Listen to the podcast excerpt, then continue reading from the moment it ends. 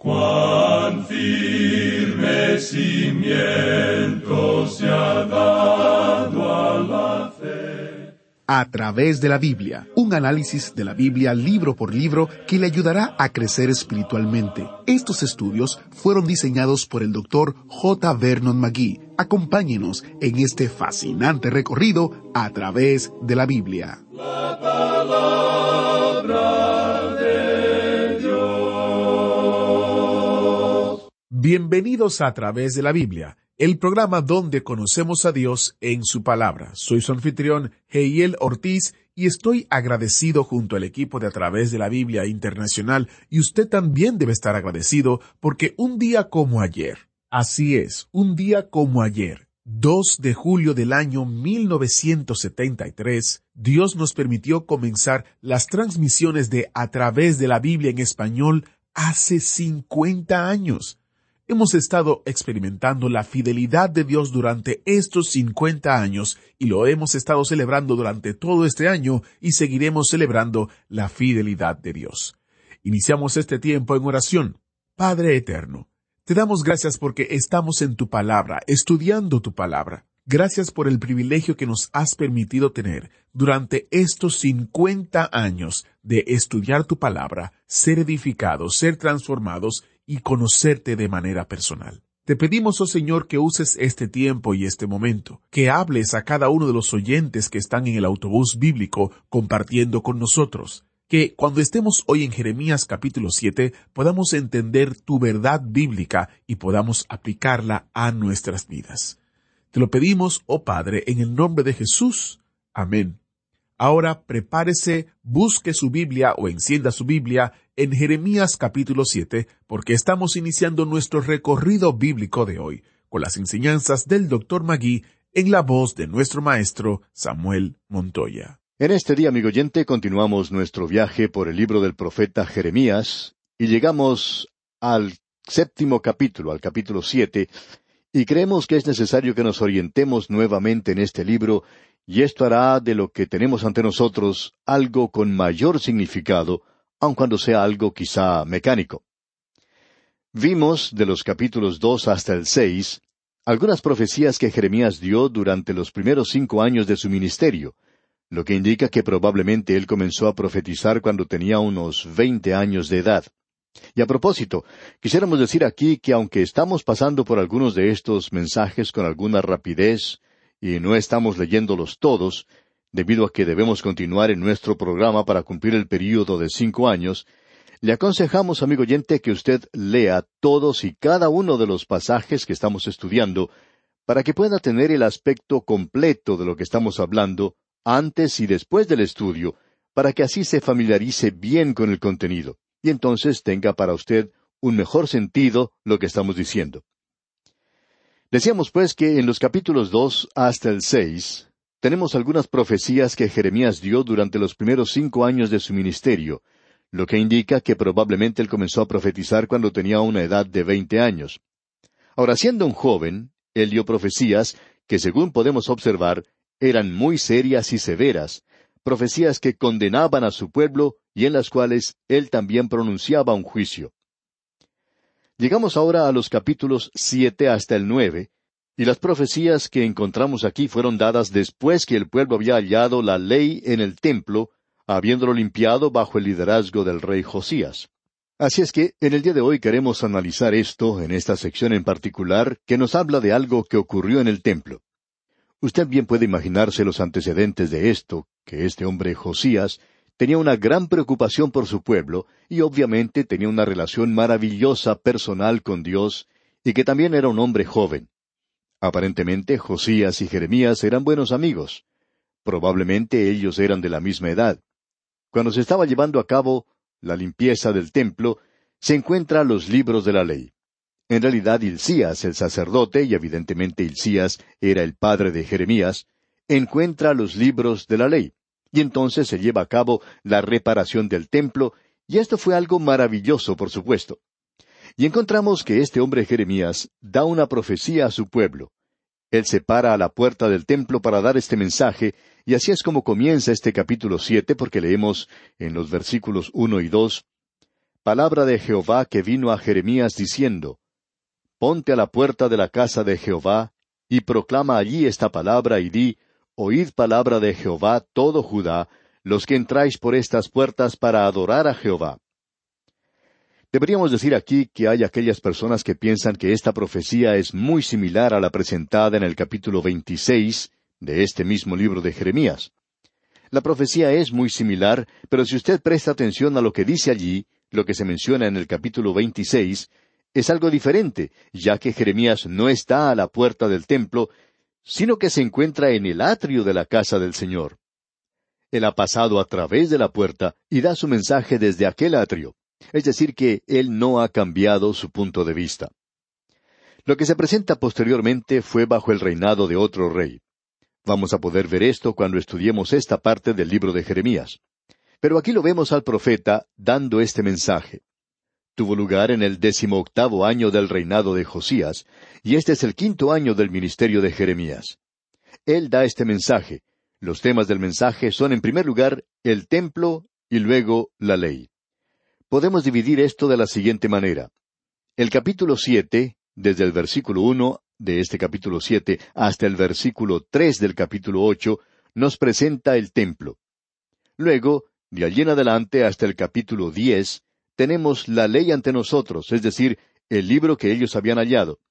Y es muy importante que podamos ver esto porque vemos ahora que el templo ha sido reparado.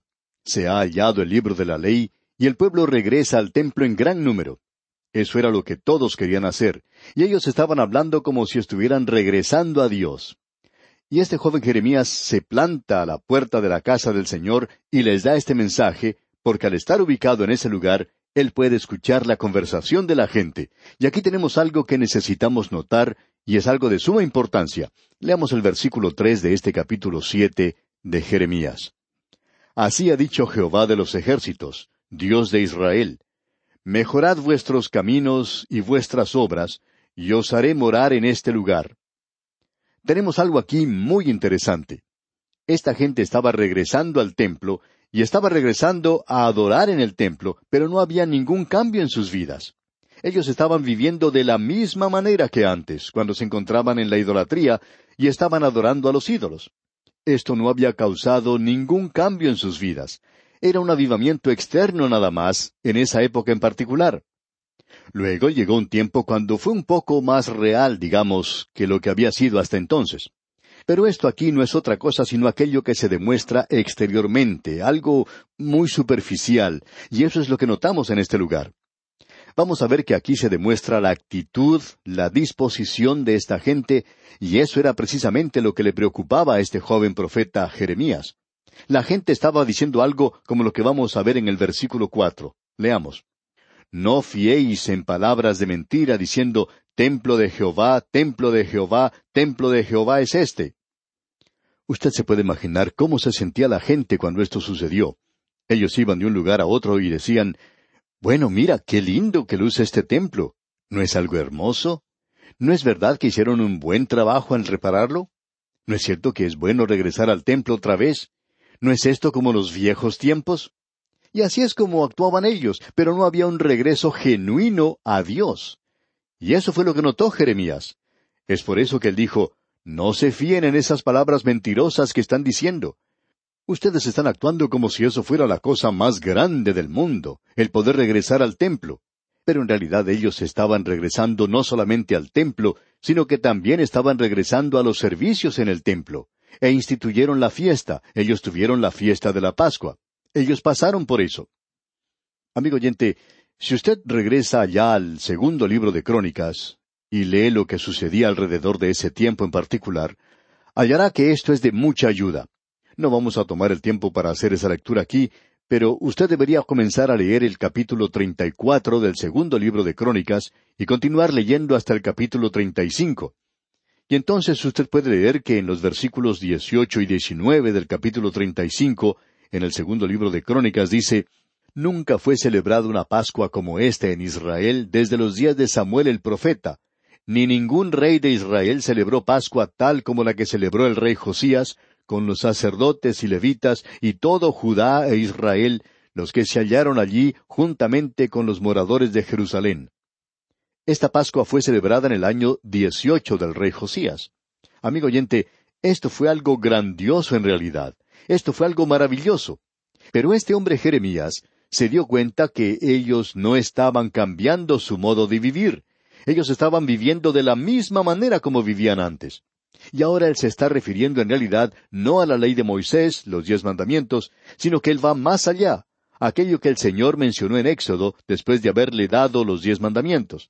Y usted podrá ver, y eso cuando usted comienza a leer allá en Éxodo capítulos 21, 22 y 23, podrá ver que él comenzó a tratar con la vida de Israel en la forma en que se vivía entonces, y cómo la gente vive hoy.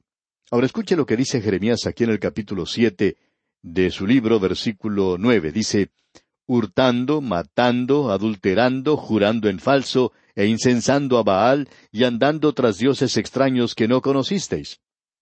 Lo interesante aquí es que mucha de esa gente iba al templo y estaba hablando de lo maravilloso que era, pero al mismo tiempo iban y adoraban al dios Baal. Sus vidas no habían cambiado. Ellos estaban robando, hurtando, matando, adulterando, jurando en falso, y este hombre detectó eso, y está hablando en cuanto a eso, de que era necesario que ellos cambiaran su forma de vivir y la misma filosofía que tenían.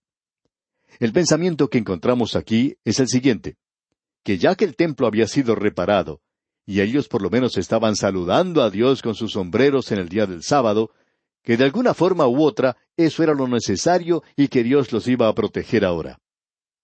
Bueno, cuando un pueblo se vuelve genuinamente, honestamente y regresa hacia Dios, Él le protegerá.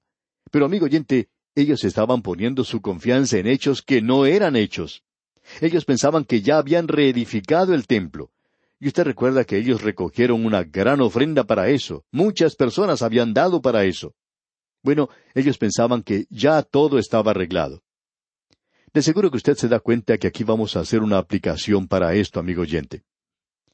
Debemos decir aquí que no conocemos ningún otro libro que calce tan bien en la hora presente y que tenga un mensaje como este libro de Jeremías tiene para nosotros hoy. Fue durante el tiempo después de la Segunda Guerra Mundial que algo similar sucedió en los Estados Unidos. Tuvo lugar una pequeña ola de avivamiento y hubo varios evangelistas en esa época que se hicieron populares y que reunían a las multitudes. Y en aquel tiempo fue cuando el doctor J. Vernon McGee comenzó estos estudios bíblicos que llamaron mucho la atención. Se dijo de eso que era la reunión de semana más grande de los Estados Unidos. Y eso continuó por veinte años pero el así llamado avivamiento había desaparecido mucho antes de eso. Lo interesante de notar es que todo esto era algo nada más que superficial. Y uno podía escuchar decir a la gente, Ah, el número de personas en la iglesia se ha duplicado o triplicado. Y hemos tenido que agregar sillas al lugar. Tuvimos que edificar un edificio nuevo y finalmente hemos tenido que mudar la iglesia a otro sitio y construir un edificio nuevo. Hubo un pastor que construyó un edificio para la iglesia, completamente nuevo, en el este de los Estados Unidos. Cuando se mudó a ese lugar, había como dos mil personas que asistían a las reuniones. Él decía que el problema con esto era que cuando él recibió una iglesia nueva, no recibió gente nueva. Deberíamos haber tenido gente nueva, dijo él. Esa gente debería haber sido hecha nueva, pero no fue así. Era la misma gente en una iglesia nueva. Y ellos no interpretaron eso como deberían haberlo hecho. Pensaban que eso representaba crecimiento y desarrollo espiritual. Hasta aquí el comentario de ese pastor. Pero amigo oyente, eso no es así. Bueno, eso es lo que Jeremías está diciendo aquí. Luego él dice algo más. En realidad fue algo que el Señor Jesucristo usó en su ministerio terrenal. Leamos ahora el versículo once de este capítulo siete de Jeremías. ¿Es cueva de ladrones delante de vuestros ojos esta casa sobre la cual es invocado mi nombre? He aquí que también yo lo veo, dice Jehová. En aquel día esta gente se pasaba la semana robando a sus hermanos. Esto no cambió su acostumbrada forma de negociar, eso no cambió sus vidas. Había mucha inmoralidad. Hay muchas personas que piensan que si nosotros tenemos estos grandes movimientos religiosos y tenemos conferencias que esto es el movimiento del Espíritu de Dios en el día de hoy. Pero la gente no interpreta correctamente eso. Pero amigo oyente, debemos decir que eso no es un avivamiento, no es un avivamiento a no ser que transforme su vida. Amigo oyente, el movimiento provocado por Wesley en Inglaterra casi barre con la industria licorera de ese país. Cuando penetró en sus fábricas, fueron creadas leyes laborales que protegían a los menores. Quisiéramos ver un movimiento laboral en el día de hoy que alcance hasta las zonas más pobres de la ciudad. Sin embargo, cuando un gobierno dice que va a ayudar en las villas miserias, no ocurre allí ninguna otra cosa sino malversación de fondos y cosas por el estilo. Es necesario tener un avivamiento, y un avivamiento puede cambiar cosas como esas. Es lo único que puede hacerlo. Bueno, de eso es de lo que habla Jeremías. Ese es su mensaje. Y usted puede darse cuenta de lo popular que era ese joven cuando se puso de pie allí a las puertas del templo mencionando cosas como estas. Uno se lo puede imaginar allí. Una figura solitaria, con el corazón quebrantado por el mensaje que está presentando. Sin embargo, Él lo da. Y eso causa un avivamiento parcial. Ahora, en el versículo 16 de este capítulo siete de Jeremías leemos, Tú pues no ores por este pueblo, ni levantes por ellos clamor ni oración, ni me ruegues, porque no te oiré. Dios le está diciendo que no es necesario que ore por ese pueblo hasta cuando ese pueblo se vuelva a Dios. Y creemos que hay ocasiones cuando uno no necesita orar por otras personas. En cierta ocasión, un predicador fue a visitar un miembro de su iglesia que estaba en el hospital enfermo y decidió orar por él. Un hombre que estaba a su lado le dijo, ¿Podría usted orar por mí también? Y el pastor le contestó, Bueno, no sé, y a la vez le pregunto, ¿es usted creyente? Y este hombre le contestó, No, pero creo en Dios. El pastor le dijo entonces, Bueno, eso no hace de usted un creyente, debe confiar en Cristo. Y el pastor le presentó entonces el Evangelio, pero este hombre no quería aceptar el Evangelio. Y entonces el pastor le dijo, yo voy a orar por usted, pero no de la forma como usted quiere que yo ore. Usted quiere que yo ore por usted y le pida al Señor que le mejore y que usted reciba una bendición. Pero yo voy a orar para que usted sea salvo. Esa es la única oración que yo puedo hacer por usted. Y amigo oyente, en el día de hoy estamos orando por muchas personas para que sean bendecidas, cuando deberíamos estar orando para que esas personas lleguen a ser salvas. Ahora, eso es lo que Dios está diciendo a Jeremías. No te quedes allí en el templo orando por esas personas. Lo que ellos necesitan hacer, si tú vas a orar, es orar para que ellos regresen a Dios, orar para que ellos lo hagan y tú les estás dando a ellos mi mensaje. Amigo oyente, esto nos está hablando directamente a nosotros. No es lo que usted hace un domingo, amigo oyente, sino lo que usted hace del lunes en adelante. No nos interesa si el hombre va a la iglesia el domingo o no, sino que queremos verlo actuar el día lunes, el día martes y todos los demás días. Allí es donde uno puede juzgar si esa persona es genuina, honesta o no. Pasando ahora al versículo 23 de este capítulo siete de Jeremías, leemos, Mas esto les mandé diciendo, Escuchad mi voz, y seré a vosotros por Dios, y vosotros me seréis por pueblo, y andad en todo camino que os mande, para que os vaya bien. Es decir, que Dios les dice a ellos, yo quiero que ustedes me obedezcan. Este asunto de ir al templo es algo maravilloso, es algo bueno, pero no lo es cuando vuestras vidas contradicen eso. Hay muchas personas que van a la iglesia no para adorar allí a Dios, sino para encontrarse con otras personas. Sus vidas no han sido cambiadas. Ellos continúan con sus chismes, continúan crucificando a otros creyentes y no se preocupan si tienen que golpear en la espalda a otra persona. Ellos aún se encuentran en el mundo. Nos damos cuenta que esas personas mencionadas aquí continuaban adorando los altares de Baal, estaban viviendo de la misma manera que antes. No tenían ninguna clase de testimonio. No es el testimonio que usted presenta en la iglesia, es el testimonio que usted da en el mundo lo que cuenta, amigo oyente. Esto es algo muy personal, ¿no le parece? Y luego en el versículo 27 de este mismo capítulo siete de Jeremías leemos Tú pues les dirás todas estas palabras, pero no te oirán, los llamarás y no te responderán. Jeremías no pudo ver a mucha gente que levantara la mano en su reunión, y tampoco tuvo a muchos que pasaran adelante al finalizar el culto. Él no tuvo a nadie. Pero amigo oyente, Dios le dijo a Jeremías que él había hecho su tarea. Lo que él tenía que hacer era presentar su palabra. Y lo importante, lo más importante para usted y para mí, amigo oyente, no es que podamos contar cabezas hoy, sino que lo importante es que podamos regresar a Dios y decirle que hemos sido fieles en presentar su palabra, y que hemos tratado de apoyar lo que dijimos. Él llama en el versículo 29 a esa generación generación de ira. Ahora en el capítulo ocho, y comenzando con el versículo cuatro, encontramos que él entra ahora a una situación completamente diferente. Lo que tenemos aquí es algo realmente grandioso. Todo este pasaje lo es, y vamos a tomar unos pocos minutos para mencionar esto. En el capítulo nueve, en los versículos veintitrés y veinticuatro, encontramos el fin de este mensaje que él ha dado en el templo.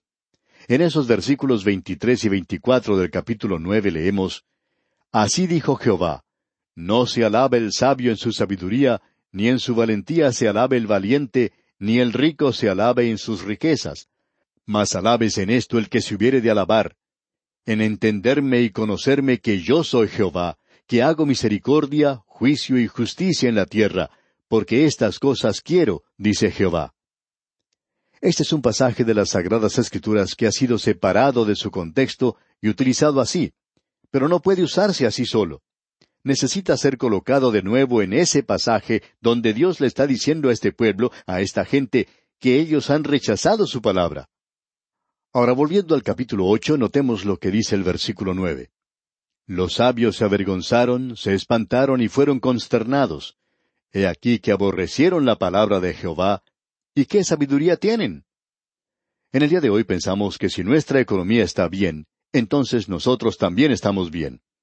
Hay muchas personas que se están dando cuenta que aun cuando nuestra economía esté bien, nosotros podemos estar muy mal. No es lo que ocurre afuera, sino lo que ocurre por dentro lo que debe importarnos y uno no se puede gloriar en sus riquezas, uno no se puede gloriar el día de hoy en el poder, tampoco se puede gloriar en la sabiduría. Es necesario tener en nuestros gobiernos a personas que sepan algo más, y no solo una filosofía sin Dios. Necesitamos a personas que conozcan a Dios y que estén dispuestas a mantenerse firme y decir que conocen a Dios. Lo que nuestros países necesitan en el día de hoy es regresar a Dios y debemos dejar a un lado la hipocresía y la sofisticación de que somos personas eh, muy inteligentes porque vivimos en una época de tecnología muy avanzada, con cambios frecuentes día tras día. Ahora, lo que realmente necesitamos, amigo oyente, desesperadamente, es andar en nuestro lugar hoy, de manera tal que eso glorifique a Dios. Amigo oyente, ese es el mensaje que Jeremías tiene hoy para usted. Sin embargo, ese mensaje no se está presentando en el día de hoy. Sentimos mucho decirlo, pero esa es la verdad. Quizá nosotros también lo hubiéramos pasado por alto, sin embargo, estamos recorriendo toda la Biblia, y eso es lo valioso de este estudio. Al hacer así, no podemos dejar estas cosas de lado. Quizá deberíamos pedir disculpas por haber sido tan severos. Sin embargo, Dios es muy severo, y nosotros debemos presentar su palabra hoy. Y aquí vamos a detenernos por hoy. Es nuestra oración que el Señor le bendiga en manera muy especial. Agradecemos que nos acompañara en el estudio de hoy. Le invitamos a que visite nuestro sitio en Internet a través de la biblia.org. Ahí puede suscribirse para recibir las notas y bosquejos de lo que estamos estudiando y noticias del ministerio. También encontrará la variedad de libros y materiales gratuitos que tenemos para usted. El sitio es a través de la biblia.org. Todo lo que hacemos es posible gracias al Señor y a personas como usted que se unen a nosotros en la obra de llevar la palabra entera al mundo entero. A través de la Biblia es una producción de Radio Transmundial.